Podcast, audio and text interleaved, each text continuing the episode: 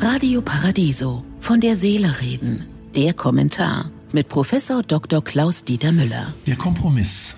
Der römische Dichter Horaz beschreibt den Kompromiss sehr treffend. Der Berg kreiste und gebar eine Maus.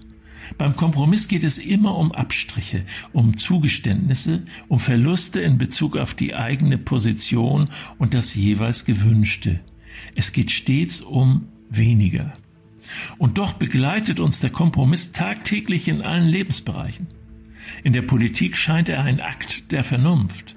Was wir da erleben müssen, ist aber häufig das Schachern um den kleinsten gemeinsamen Nenner, der dann auch sehr häufig Ergebnisse bringt, die nicht der Rede wert sind.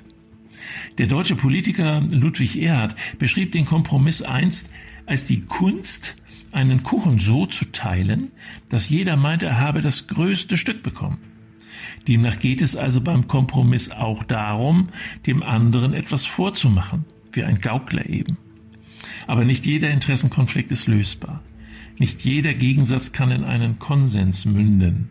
Vor allem, wenn eine Situation so weit gediehen und so wichtig ist, dass persönliche Interessen zurückstehen müssten. Das ist zum Beispiel beim Klimawandel und dem verheerenden Wachstum um jeden Preis der Fall. Hier dürfen die Interessen vieler Konzerne nicht mehr die Regeln der Politik bestimmen. Es geht darum, neue Optionen zu finden. Neue Wege führen aber auch zu neuen Konflikten. Diesen sich zu stellen, bedarf es Mut und Durchsetzungskraft.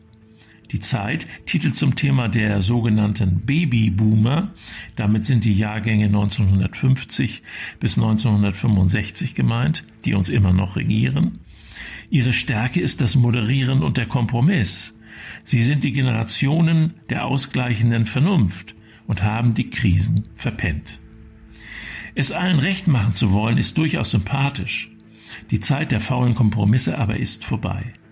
Hoffen wir, dass die nachfolgenden Generationen konfliktbereiter sind und die Interessen des Ganzen vor die Interessen Einzelner stellen werden. Ich wünsche Ihnen einen glücklichen Tag, aber bleiben Sie achtsam. Von der Seele reden mit Politik- und Medienwissenschaftler Klaus-Dieter Müller, Vorstand der Stiftung Christliche Werte leben. Alle Texte zum Nachhören und Nachlesen auf www.paradiso.de.